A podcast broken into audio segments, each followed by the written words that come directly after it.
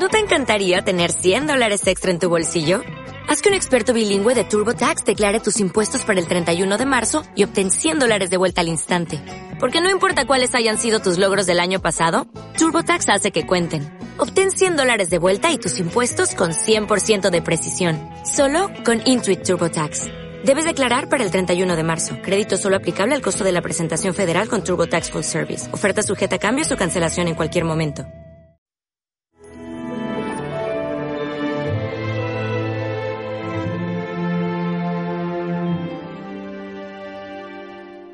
Venimos a adorar al Rey. Hoy celebramos una de las solemnidades también más importantes dentro de la liturgia de la Iglesia, la Epifanía del Señor. En España le llamamos la fiesta de los Reyes Magos, pero en definitiva el mensaje más importante es que Dios nuestro Señor no es propiedad de un grupo concreto, de un pueblo concreto, en este caso del pueblo de Israel, sino que Dios quiere manifestarse también a los gentiles, es decir, a aquellos que bueno, pues no tienen una religión tradicional desde toda la vida, la, misma, sino que es el Dios de todos, de los cercanos, de los lejanos, de los que saben mucho, de los que saben poco. Pues qué bonito estos tres personajes, la tradición los llama Melchor, Gaspar y Baltasar, son personas buscadoras. Se ponen en camino, ven una estrella, incluso qué bonita esa escena en la cual pierden la estrella, se, desconciertan y piden ayuda.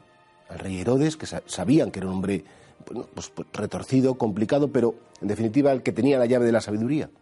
Y cómo, después de tanta búsqueda, después de tanto esfuerzo, guiados por una estrella, guiados por la luz, por fin encuentran al Rey de Reyes, al Señor de Señores, y no encontraron a alguien aparatoso en un trono de oro o, de marfil, sino que encontraron a un niño en brazos de su madre y ellos de rodillas lo adoraron. Porque tuvieron ese don para encontrar a Dios en lo pequeño, a Dios en lo sencillo, a Dios en lo indefenso, al Dios en lo débil. No ese Dios todopoderoso que, aparentemente con su poder va a aniquilar, sino a ese Dios de la ternura, a ese Dios de la pequeñez, a ese Dios que, arranca el cariño del corazón. Como un niño arranca el cariño del corazón de cualquier ser humano, así lo hace Dios con cada uno de nosotros. Pues nosotros también podríamos decir, con estos tres sabios, con los reyes magos, venimos a adorarle. Señor, nuestra vida es una peregrinación siguiendo luces, intuiciones, siguiendo una estrella. A veces nos perdemos en el camino y a veces no sabemos cómo seguir. Bueno, pues a pesar de, todas esas cosas, Señor, la búsqueda de nuestra vida eres tú. Venimos a adorarte, venimos a, conocerte, venimos a que ilumines nuestras vidas. De hecho, la Epifanía es la fiesta de la luz. Literalmente significa la manifestación de Dios. Un Dios que se da a conocer. Un Dios que nos busca. Más que nosotros a Él, Él nos busca a nosotros. Es verdad que los magos se pusieron en camino, pero fue porque el Señor primero puso en su corazón ese deseo de encontrarse con ellos. ¿Cuáles son las búsquedas de nuestra vida? ¿Cuáles son las estrellas que nos guían?